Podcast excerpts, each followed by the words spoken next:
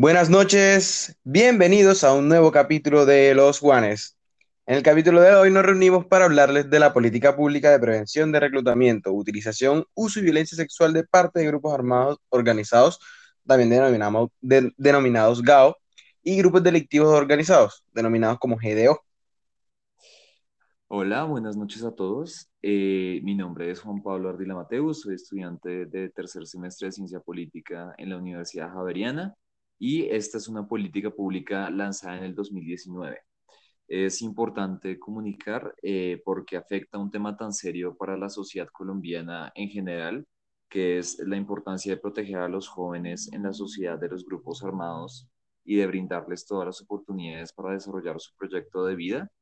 Eh, nuestra intención es, es dirigir este podcast para acercar a los diferentes servidores públicos, maestros, funcionarios del Estado y miembros de la fuerza pública a las medidas que el gobierno está tomando para combatir el flagelo de la violencia a los niños, niñas y adolescentes, que no es solamente un tema de orden público, sino que también se debe atender especialmente de manera integral y con una articulación armoniosa de los funcionarios a los que intentaremos llegar. Claro, claro. al habla está Juan Eduardo Cordero, yo también soy estudiante tercer semestre de la Pontificia Universidad Javeriana de Ciencias Políticas. Y bueno, ahora que ya Juan Pablo nos dio más o menos un contexto, entendemos la magnitud y el alcance de la política que pretende solucionar el problema. Pero para poder entender a cabalidad qué involucra esto, hace falta entender qué es el problema. Es decir, ¿qué es el reclutamiento forzado? Este es definido en la misma política pública, y cito, como la separación física de su entorno familiar y comunitario para la participación directa de niños, niñas y adolescentes en actividades bélicas o militares, o en actividades tácticas, de sustento o cualquier otro rol, en relación con los combatientes de los grupos armados organizados o grupos delincuenciales. Ante todo esto, el principio orientador de la política pública es la prevención, que se articula con el principio de corresponsabilidad, en la que, si bien actúan diversos grupos de interés, queda claro que el Estado es responsable de prevenir el reclutamiento forzado de niños, niñas y adolescentes.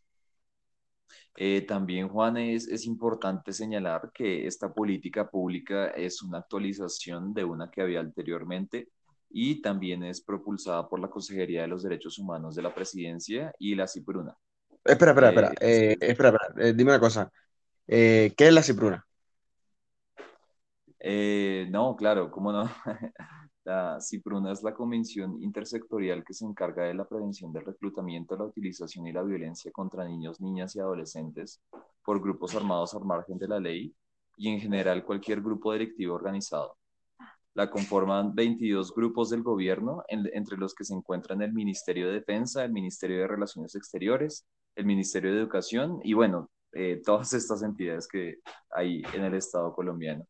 Fue creada en el 2007 y pues se encargó de la creación de la anterior política pública de prevención y de su posterior actualización que renovó tanto los temas que trata como en el alcance de la política y los miembros que hacen parte de la implementación de la política.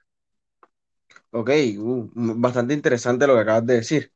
Y bueno, eh, precisamente aunque la política pública está dirigida y está principalmente implementada por las entidades que, que que conforman la Cipruna, lo que acabas de explicar, eh, hace falta recordar, y sobre todo es el espíritu de este, de este capítulo, eh, que va por la línea de la responsabilidad de los distintos actores de la sociedad en la prevención de reclutamiento de niños, niñas y adolescentes, en consonancia con el principio de corresponsabilidad que mencionamos anteriormente.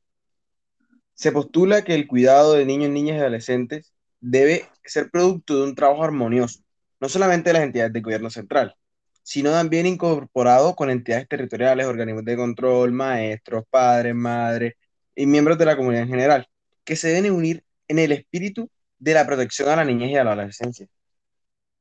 Exactamente, Juan. El principio de la corresponsabilidad es, eh, de hecho, uno de los principios fundamentales de la política. Pero bueno, si me disculpas, eh, me gustaría continuar con la definición del reclutamiento que estábamos hablando antes. Dale, dale, perdona, perdona, dale, continúa. Dale, Juane. Como decía, este reclutamiento ilegal que los llamados GAO, grupos armados organizados, y los GDO, grupos delictivos organizados, han tenido, eh, ha tenido una progresión en las cifras en las, eh, en las diferentes regiones desde la firma de los acuerdos de paz de La Habana de 2016 que es muy importante mencionarlo. Claro, claro que es importante mencionarlo. Según las cifras de la Coalico, que es la coalición contra la vinculación de niños, niñas y adolescentes en Colombia, solo en el 2014, antes de la firma de los acuerdos de paz, hubo en Colombia alrededor de 140 niños reclutados en todas las regiones del país, lo que contrasta los 31 casos reportados en 2015.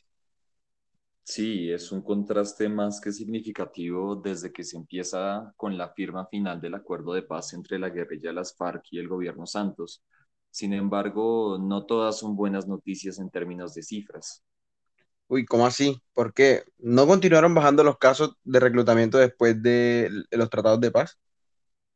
Desafortunadamente no, Juane. Y de hecho, con la pandemia del COVID-19 del 2020 y que todavía está vigente en el momento en el que se hace este podcast, los casos de reclutamiento han aumentado dramáticamente hasta ubicarse en 220 casos en 2020. Esto también es una razón fundamental para hablar de este tipo de temas en este momento. El cierre de escuelas, el aumento del desempleo, que pega más que todo a los jóvenes en el país pues claro, sí, todo eso afecta a la influencia de los grupos delictivos. Y eso hace que sea fundamental concientizar especialmente a los servidores públicos en todos sus niveles de la importancia de prevenir y combatir el reclutamiento forzado, que tristemente no hemos, de, no hemos logrado dejar en el pasado. Es por cosas como esta que es necesario renovar la política para que se adapte a la nueva realidad. Tristemente sí, Juan. Después de todo, la anterior política de prevención fue hecha antes de los acuerdos de paz. Y bueno, hablando directamente sobre el reclutamiento, creo que una de las preguntas de las que de las personas que nos escuchan es si es lo mismo tratar con una víctima campesina o una víctima afro que con el resto de la población. Me refiero, eh, ¿reconoce la política algunos enfoques diferenciales en su planteamiento? Así es, Juan. Eh, la política reconoce nueve enfoques diferenciales el enfoque de derechos, el enfoque diferencial, aunque suene redundante, el enfoque étnico, el enfoque diferencial de discapacidad, el enfoque de interseccionalidad, el enfoque de curso de vida, el enfoque de género y mm, creo que me faltan dos ahí. Creo que se me eh, No, no, Juan. Dos décimas menos en el parcial. Mira, eh, la política también concibe el enfoque territorial y el de acción sin daño. Uy, como, como eres cuchilla, Juane. Pero bueno, eh, creería que habría que definirlos brevemente para nuestros oyentes. No, claro, claro, Juan. Bueno, eh, el primero yo lo denominaría como el más fácil y es el enfoque de los derechos, que reconoce que la política entiende a las personas, que, que las personas son titulares de derechos y que por lo tanto los pueden exigir a otras personas y al Estado. Este es clave porque una de las estrategias principales de esta política pública es precisamente reconocer que existe una violación de los derechos humanos, porque los niños son sujetos de derechos. Bueno, eh, el siguiente que mencionamos fue el enfoque diferencial, que entiende que hay poblaciones o grupos que han sido históricamente discriminados por diversas razones, como la pertenencia étnica, el sexo, la orientación sexual, y precisamente porque entiende eso, entiende que la manera como sufrieron el conflicto fue diferente. En tercer lugar, tenemos el enfoque étnico, que postula que los niños, niñas y adolescentes construyen sus procesos a partir de la diversidad étnica y cultural, lo que acepta que hay distintas culturas que pueden ser afectadas de manera diferenciada en nuestro país. Por último, el enfoque de discapacidad entiende que las personas en condición de discapacidad implican retos específicos. Respecto al enfoque de interseccionalidad, este postula que categorías sociales como la etnia, la cultura, la clase o la orientación sexual son construidas y por lo tanto pueden cruzarse diferentes formas de discriminación. Es como si se acumularan las formas de discriminar. Claro, claro, o sea, como dijimos anteriormente, no es lo mismo ser una niña y no afronta los mismos problemas una niña que una niña afro o una niña campesina o una niña indígena. En especial, este enfoque va articulado con el que yo dije antes, el diferencial. Sí, exactamente. Bueno, también está el enfoque de curso de vida, la política entiende que no es lo mismo que la población víctima se encuentre en plena niñez, camino a la adolescencia o en plena adolescencia, puesto que esto configura distintos niveles de daño que deben ser tenidos en cuenta por quienes implementan la política. Por otro lado, el enfoque de género significa el reconocimiento de la igualdad entre hombres y mujeres y sus circunstancias especiales. entendiendo obviamente que la mujer reclutada es más probable que sea abusada sexualmente, que conlleva obviamente otras formas de tratarla y por supuesto situaciones coyunturales específicas. Mientras, eh, finalmente, el enfoque eh, territorial postula un, planteamiento integral y diferenciado entre las regiones del país. No es lo mismo ser un niño en peligro de reclutamiento en el Amazonas que en Pasto. Es distinto y debe ser tratado como tal. Y por último, el enfoque de acción sin daño intenta evitar la revictimización de las personas en el proceso de rehabilitación. Todo esto que hemos dicho da cuenta de que esta es una política muy amplia, que tiene en cuenta muchas esferas de la realidad. Después de todo, para mitigar la violencia que sufre la niñez, el principal objetivo de la política, hace falta reconocer lo complejo del problema. Pero Juan, ven acá, y, y precisamente en ese enfoque territorial que mencionas, es importante definir de cuáles regiones hablamos que tienen mayor afectación, cuáles tienen menos, ¿no crees? O sea, de casualidad no tendrás por ahí los datos. Bueno, me estás haciendo un parcial aquí, Juan, pero, pero sí, tengo los datos y es, específicamente la política habla de cinco niveles de diferenciación entre regiones.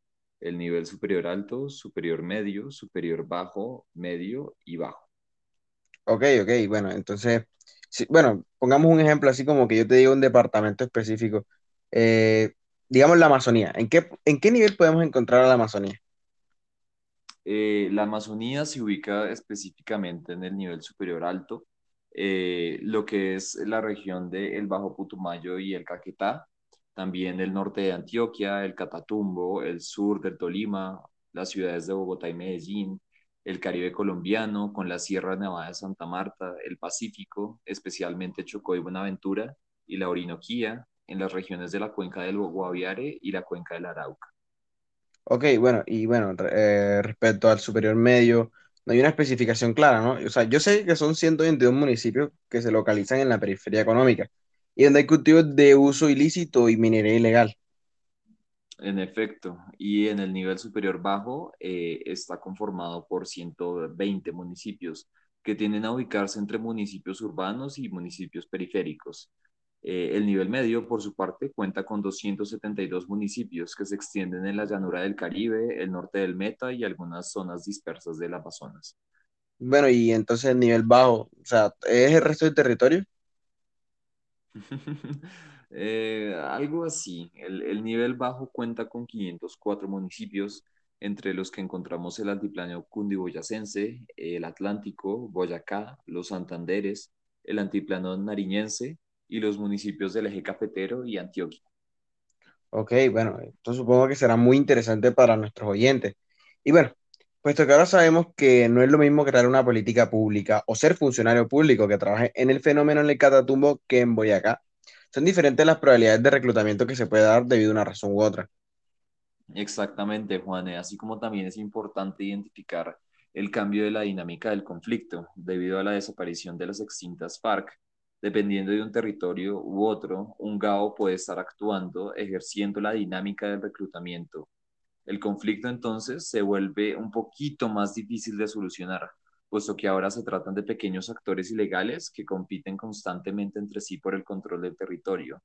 El Clan del Golfo, el ELN, las disidencias de las FARC, entre muchos, muchos otros GAO. Precisamente, en este momento no tenemos un gran enemigo así organizado. ¿Cómo podían hacer, llegar a ser las FARC?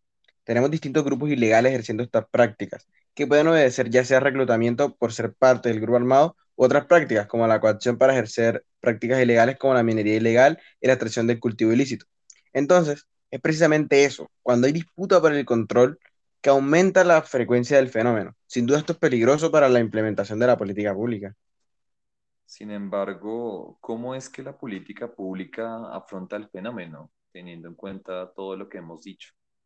Bueno, la, la política pública habla específicamente de seis objetivos fundamentales a cumplir que pasan desde el hacer pedagogía para reconocer a los niños como sujetos de derechos en sus diferentes entornos, hasta generar herramientas para la protección de niños, niñas y adolescentes en sus espacios de vida, especialmente en los territorios de alto riesgo de reclutamiento que vimos anteriormente. También se podría incluir el promover oportunidades económicas y educativas para la población en riesgo y sus familias. Y el último podría ser el de generar espacios de participación juvenil, en que los propios niños y jóvenes puedan compartir sus experiencias y preocupaciones.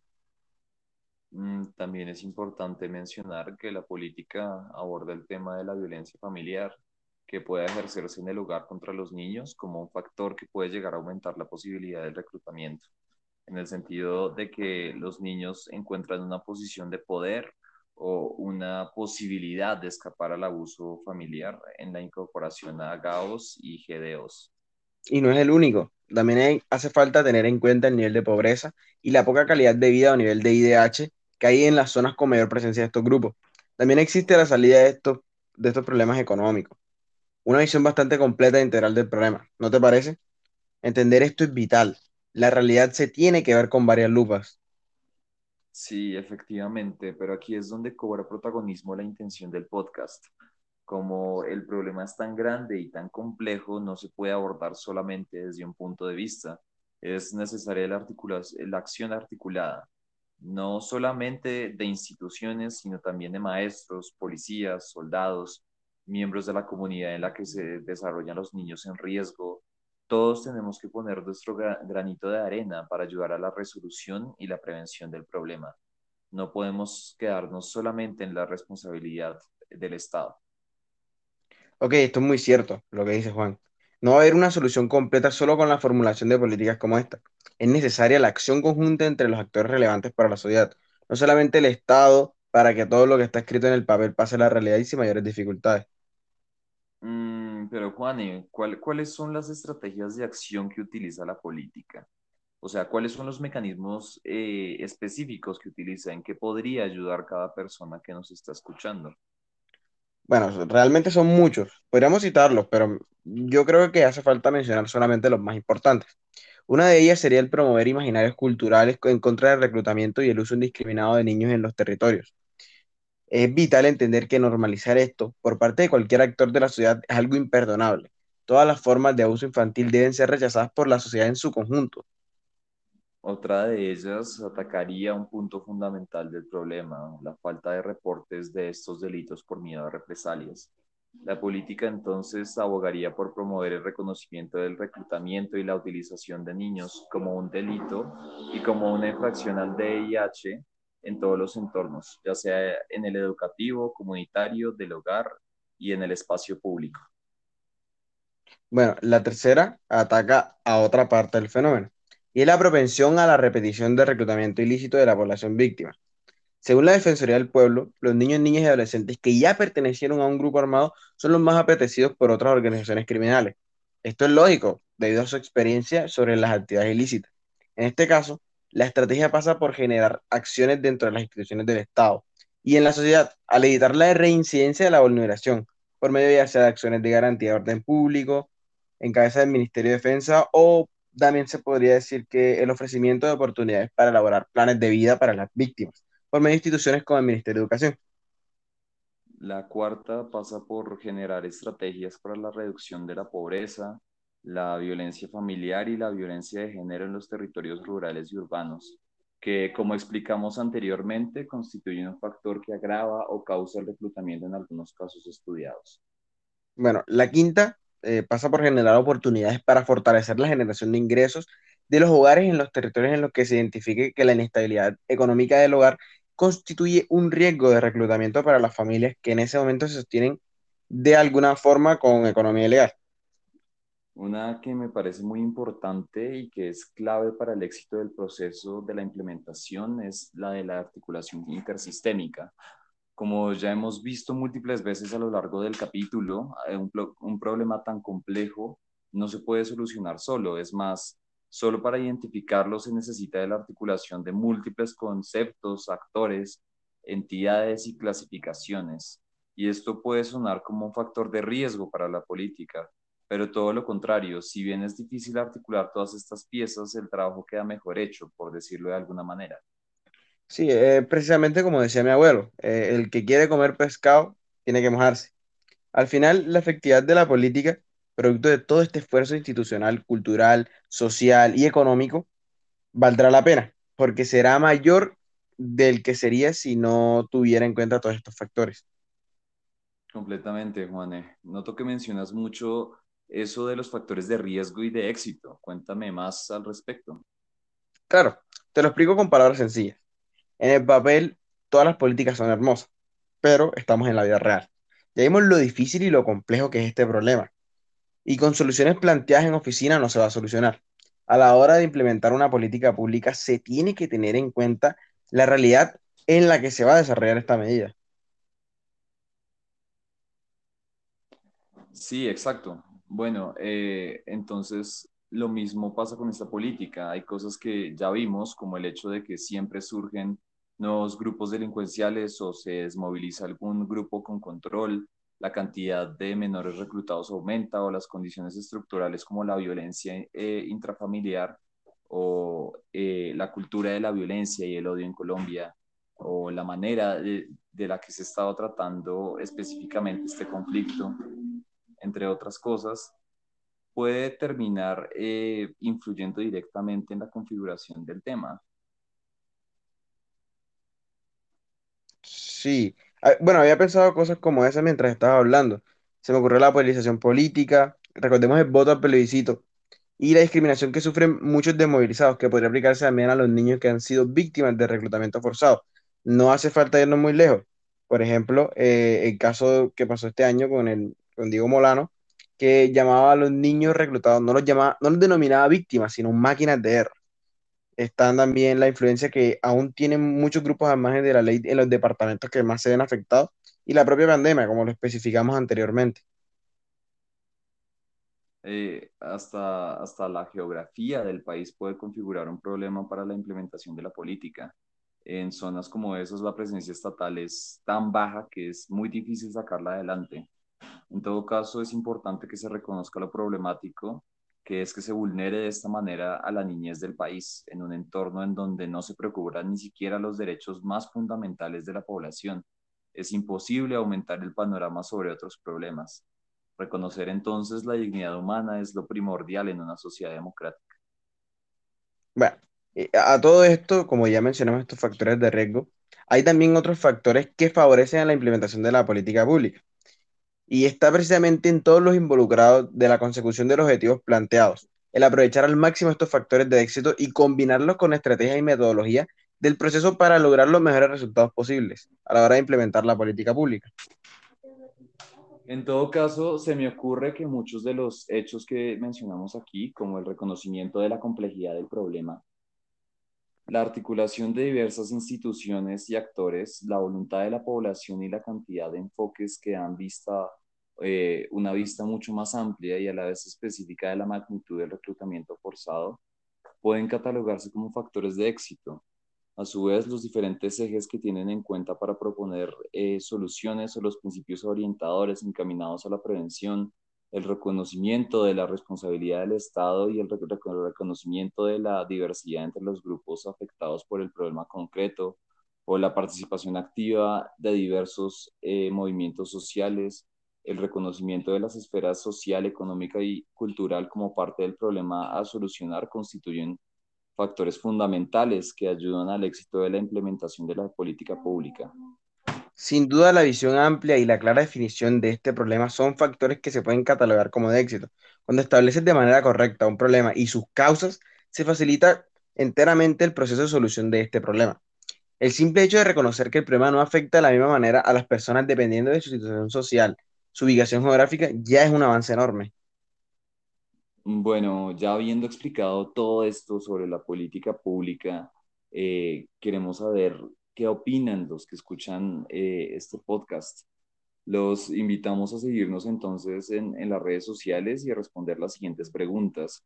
Eh, ¿Ven con buenos ojos la implementación de la política? ¿Qué creen que debería agregársele o quitársele? Y bueno, Juan, más allá de, todo, eh, muchas gracias por, por el, podcast y espero realmente, y creo que los dos esperamos que haya sido del agrado de quienes nos escuchan. Sí, claro, eh, lo, lo, más importante con este capítulo es que el que lo haya escuchado haya aprendido algo nuevo y precisamente que se haga estas mismas preguntas que todos nos hemos hecho. O sea, realmente, eh, ¿cuál es la magnitud de este problema? Y, que, el, que, muchas veces creemos que como es un problema, o sea, como no nos afecta, entonces ya da igual, pero realmente tenemos que tener en cuenta que lo importante que son los derechos, y en especial de la población vulnerable, como son los niños, niñas y adolescentes. Sí, y precisamente el hecho de que es parte de la Colombia profunda. Eh, nosotros eh, somos muy buenos preocupándonos por cosas que pasan en, los principales, en las principales ciudades o en las principales partes de Colombia que son como más visibles, pero sin embargo fenómenos como este terminan siendo fenómenos que también simplemente se desarrollan eh, a escondidas en las pequeñas zonas rurales, en zonas muy pobres en los cuales ni siquiera el Estado alcanza a llegar. Entonces, eh, creo que, y creo que los dos pensamos que es muy importante eh, hacerle como un megáfono a, a estos esfuerzos que eh, son de proteger a nuestros niños. Bueno, habiendo dicho todo esto, agradezco mucho a las personas que han escuchado este podcast. nos vemos en un siguiente episodio. Muchas gracias. Nos vemos.